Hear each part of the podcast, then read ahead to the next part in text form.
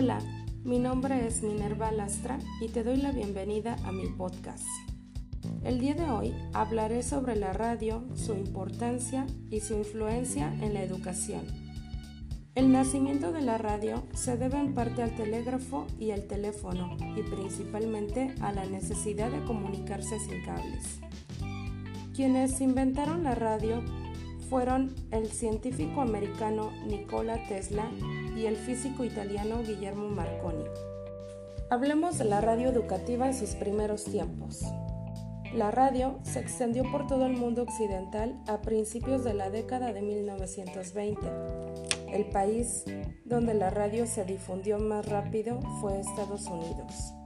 Alemania fue el país europeo que experimentó el crecimiento más rápido en la radiodifusión en 1926 fundando radio en el salón de clases y para 1928 casi todas las estaciones regionales tenían importantes secciones de radio educativa.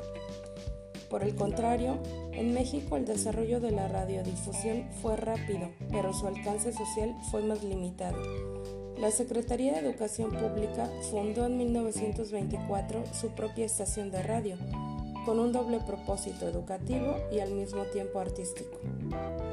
Un punto importante fue que la radio alemana desarrolló una programación muy diversa para públicos altamente diferenciados y en México había una menor especialización y su llegada al medio rural fue más tardía. En México, las primeras emisiones se llevaron a cabo de manera simultánea en diversas ciudades el 27 de septiembre de 1921 como parte de las celebraciones de la independencia mexicana. Fue hasta la década de los años 30 cuando comenzaron a surgir las primeras radiodifusoras, como la XCW, la XRF, la XDT y la radio UNAM. Para concluir, es importante mencionar que la radio es un medio de comunicación antiguo y por su bajo costo y popularidad es uno de los canales de mayor extensión en el planeta. Por otra parte, ha jugado un papel importante en diversos temas y ámbitos de la vida social, pues se puede transmitir de manera inmediata sin importar distancias, incluso en situaciones de emergencia.